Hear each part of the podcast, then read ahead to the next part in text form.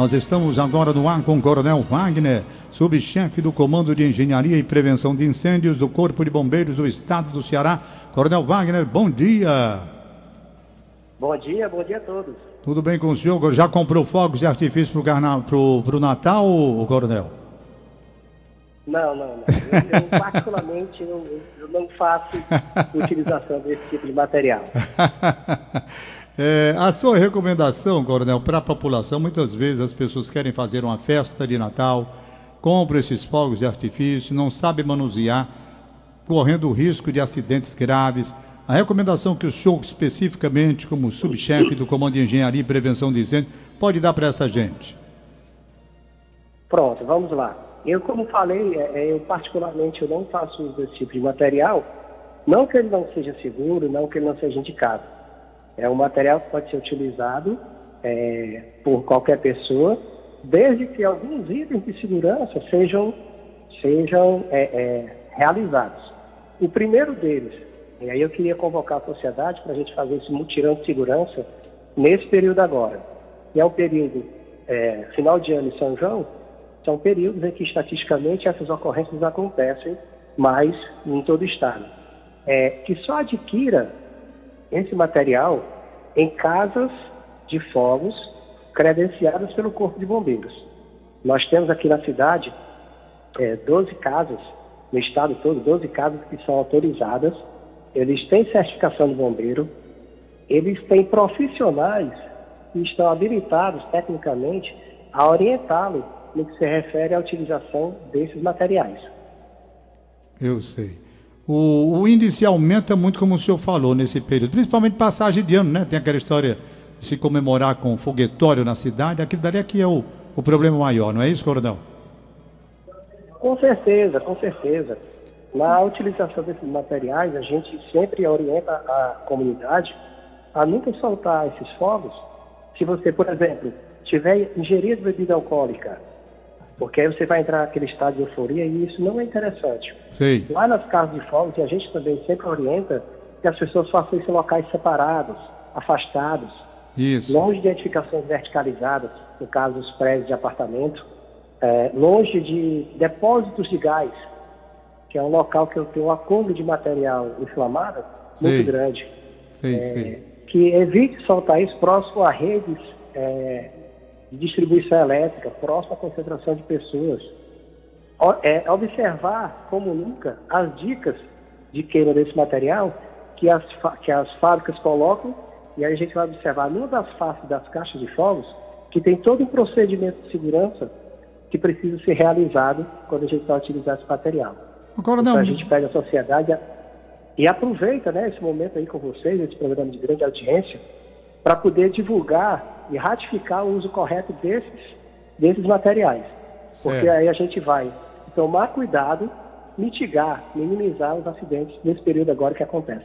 Coronel, apenas uma curiosidade minha, há muito tempo eu não brinco com negócio de fogos de artifício, nem solto, nem nada, mas quando eu era mais jovem, as brincadeiras lá da gente, existia uma bomba chamada rasgalata, ainda tem isso, tem? existe, existe sim. Existe ainda, é, faz Coronel? Quase, faz, Existe sim, faz quase, é, é pertence à rotina do povo cearense, a questão da bomba rasgalata, é muito mais difundida no, no, sul do estado, e nas unidades do sul do estado, Juazeiro e Crato, as nossas equipes de fiscalização, vistoria, eles, eles estão a postos 24 horas para verificar essa questão da utilização desse material, orientar, verificar as fábricas, enfim, ela ainda existe ainda. Para ela e para os demais tipos de fogos das classes B, C e D em diante, é, elas são, elas seguem os mesmos ritmos de fiscalização e Houve um probleminha aí no, no, no, telefone do coronel? Deixa ver. Pronto, tá na linha, deixa eu ver se posiciona melhor.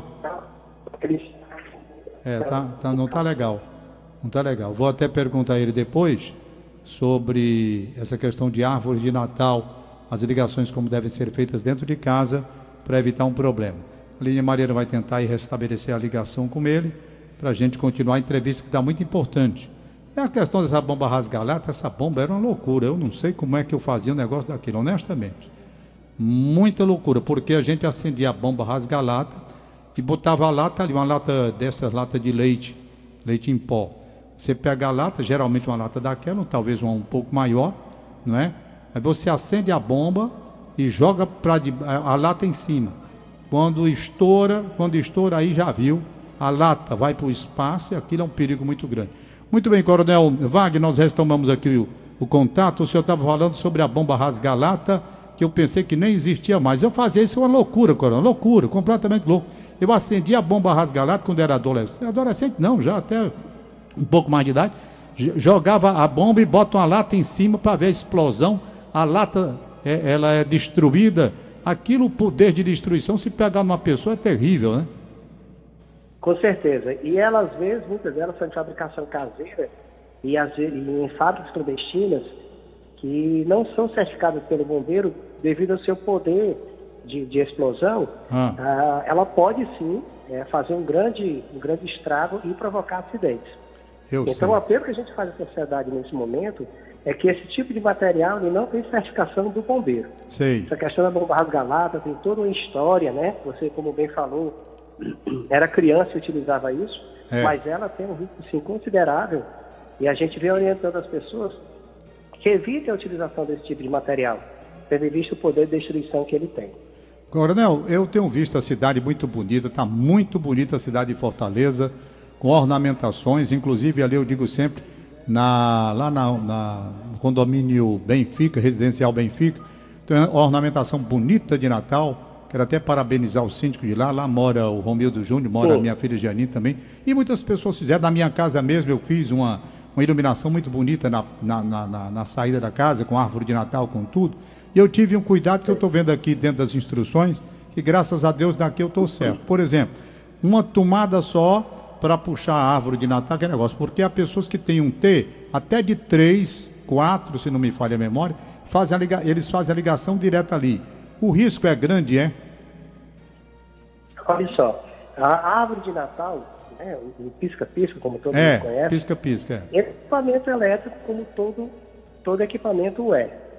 Ah. o que a gente vê nesse período agora é que as pessoas com a boa intenção de harmonizar sua casa, para que represente justamente esse período agora de, de paz, de luz, de amor, que o Natal traz tudo isso, é, a gente vê algumas situações como você, como você relatou agora, a utilização de vários grupos de pisca-pisca ou equipamentos destinados a fazer essa iluminação e esse trabalho, só que eles acabam por sobrecarregar um único ponto.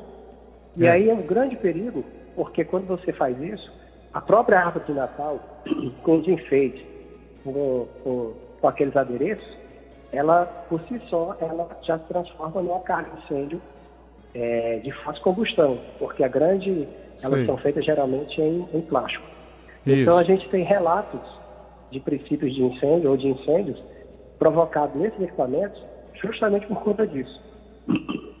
Eu então sei. a gente pede à comunidade, à sociedade, que utilize um ponto por vez.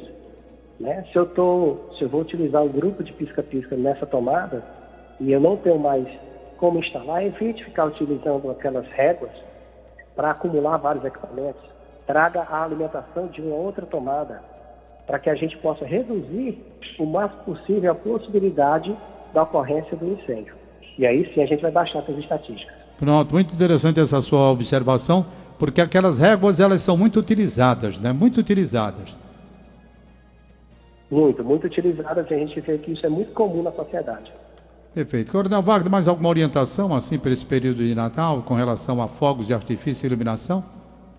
É, eu acho que a gente seguindo essas dicas, adquirindo fogos em casas credenciadas, onde todo mundo vai ter uma orientação correta sobre a utilização, é, evitando acúmulo de equipamentos no mesmo ponto de alimentação e seguindo todas as orientações aqui realizadas, eu acho que tem tudo para a gente fazer a nossa festa de confraternização com a nossa família, e que tudo transcorra em paz e que, e que aconteça tudo na Santa Paz. Coronel, eu acho que o caminho é isso. Eu quero agradecer, sensibilizar dessa sua entrevista, muito boa, muito boa, muito esclarecedora. A sua maneira gentil de receber a gente, de acolher esse nosso pedido, um serviço praticamente de utilidade pública, porque vai evitar grandes acidentes se as pessoas observarem aquelas recomendações que o senhor deu. Bom Natal para o senhor, para a sua família, um ano novo muito bom. Aliás, eu quero fazer aqui um registro todo especial de parabéns ao Corpo de Bombeiros, que tem dado a demonstração inequívoca ao longo dos anos de que quando chamados, essa, quando chamada essa corporação à atividade, ela vem com muito zelo, com muito amor, com muita dedicação, com muito desprendimento, como nós vimos aqui perto, quando do desabamento do, do, do prédio é, Andréa. O edifício Andréa. Edifício Andréa. Ali eu, nós demos uma demonstração para o Brasil e para o mundo de como vocês trabalharam de forma ininterrupta, dia e noite, noite e dia, tentando salvar as pessoas que estavam sob os escombros. Uma, uma postura tão bonita que a gente vê nos desfiles de dia 7 de setembro, quando o Corpo de Bombeiro passa, há um aplauso natural da multidão num reconhecimento pelo belo serviço que vocês prestam de forma continuada. Então, que vocês aí, o senhor e todos da corporação, tenham um ano maravilhoso, uma muita paz, principalmente no Natal, nessa confraternização, seguindo efetivamente aquilo que foi a recomendação cristã, que é de solidariedade humana, é exatamente o que vocês fazem com a FIM. Um abraço, muito obrigado, coronel. Ah, muito obrigado, muito obrigado.